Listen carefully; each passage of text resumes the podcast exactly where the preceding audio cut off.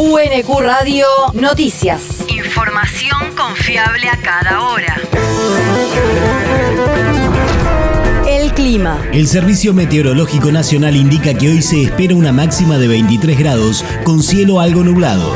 El viento soplará del noroeste durante toda la jornada. El país. Fuerte reclamo en tribunales para democratizar la justicia. Organizaciones políticas y sociales reclamaron ayer el juicio político a la Corte Suprema, la remoción de sus cuatro miembros y una nueva constitución del máximo tribunal del país tras una multitudinaria marcha y concentración frente al Palacio de Tribunales, donde también fue reafirmado el pedido por un sistema de justicia democrático e independiente al servicio del pueblo. Esta marcha multitudinaria Leopoldo Moró, diputado nacional por el Frente de Todos. tiene como objetivo, en primer lugar, promover la remoción de los actuales miembros de la Corte. En segundo lugar, respaldar los proyectos que hay en el Senado y que ya están empezando a ser debatidos y tratados de ampliación del número de miembros de la Corte. Y por último, promover una consulta popular para preguntarle al pueblo argentino si está a favor o en contra de una profunda reforma judicial. En un documento, las organizaciones convocantes del acto afirmaron que este Poder Judicial con esta Corte a la cabeza convalidó un sistema de injusticia como nunca antes se viera en democracia, conduciendo a la ruptura del pacto democrático que había sido sellado por toda la sociedad tras la noche más oscura de su historia, que significó la dictadura cívico-militar. La región. Los puertos bonaerenses operan con su mayor volumen de comercio exterior en 10 años. Así lo informó el monitor portuario, publicado ayer por el Ministerio de Producción, Ciencia e Innovación Tecnológica de la provincia de Buenos Aires, que muestra los registros de movimientos del año 2021. Según datos oficiales, durante el año pasado se movilizaron en los puertos públicos bonaerenses 36 millones de toneladas destinadas al comercio exterior y un total de 49 millones de toneladas de carga a granel, el mayor registro de los últimos cuatro años. Los principales productos de carga no contenerizada fueron cereales y oleaginosas, seguido por petróleo crudo y combustibles líquidos. El territorio. Obras en la ribera quilmeña.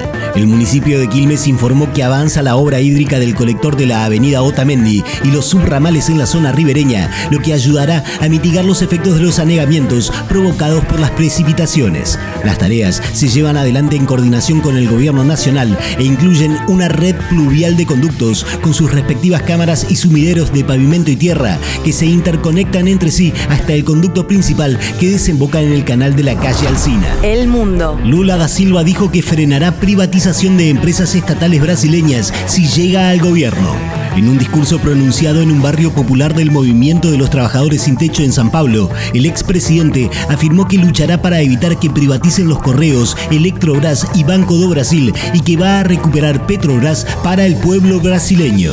Lula también afirmó que el presidente Jair Bolsonaro no se reúne con gobernantes ni con representantes de movimientos sociales, que solo escucha a sus hijos y a los milicianos que lo rodean y que gobierna difundiendo mentiras a través de noticias falsas. Universidad. Webinario sobre Estrategia Turística Nacional para el Desarrollo Territorial. La conferencia será brindada por Mariana Pérez Márquez, prestigiosa académica y directora de Desarrollo de Turismo Naturaleza, dependiente de la Subsecretaría de Desarrollo Estratégico del Ministerio de Turismo y Deportes de la República Argentina. La Ruta Natural es una estrategia de desarrollo territorial basada en el fortalecimiento de 17 rutas que destacan por su naturaleza y biodiversidad y cuenta con el apoyo del Banco Interamericano de Desarrollo y fue priorizada por la Secretaría de Asuntos Estratégicos de Presidencia de la Nación. La actividad se realizará el próximo miércoles 11 de mayo a las 18 horas y fue declarada de interés académico por el Departamento de Economía y Administración de la Universidad Nacional de Quilmes. El deporte. Chile reclama los puntos que disputó frente a Ecuador por eliminatorias. La Federación de Fútbol Trasandina inició un recurso legal ante la FIFA por el caso del jugador Byron Castillo, nacido en Colombia, pero que representó a Ecuador en los partidos ante la Roja por las eliminatorias en busca de una clasificación a través de los escritorios hacia la cita de Qatar, aduciendo falsificación de documentación. Desde la Federación Ecuatoriana respondieron que el futbolista es ciudadano ecuatoriano a todos los efectos legales, tanto en la esfera civil como en la deportiva, encontrándose debidamente inscrito en la autoridad nacional competente y contando con toda la documentación nacional en regla. UNQ Radio te mantiene informado. Información confiable a cada hora. hora. UNQ Radio, la radio pública.